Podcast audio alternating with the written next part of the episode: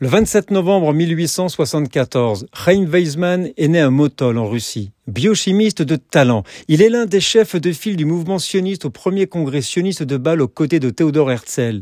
En 1905, il s'installe en Angleterre. Son aide scientifique aux forces alliées pendant la Première Guerre mondiale lui permit d'être en contact étroit avec les dirigeants britanniques et de jouer un rôle clé dans la publication de la déclaration Balfour du 2 novembre 1917, dans laquelle la Grande-Bretagne s'engageait à établir une maison juive en Palestine.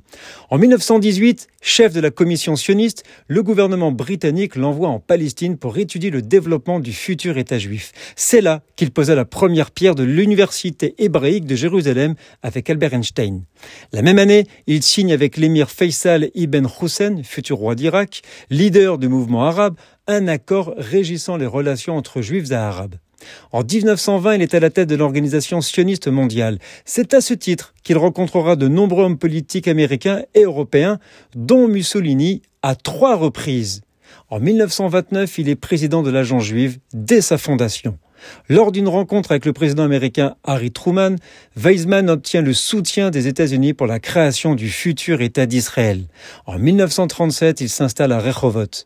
Durant les années qui vont précéder la Seconde Guerre mondiale, il va s'engager pour la création de la brigade juive. Il tenta également, sans succès, d'empêcher la publication en 1939 du livre blanc, qui mettait un terme à l'immigration juive en Palestine.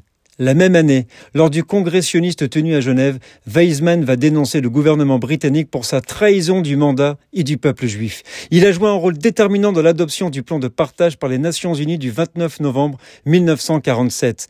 Après la déclaration d'indépendance en 1948, la Knesset l'élit au titre honorifique de premier président de l'État d'Israël.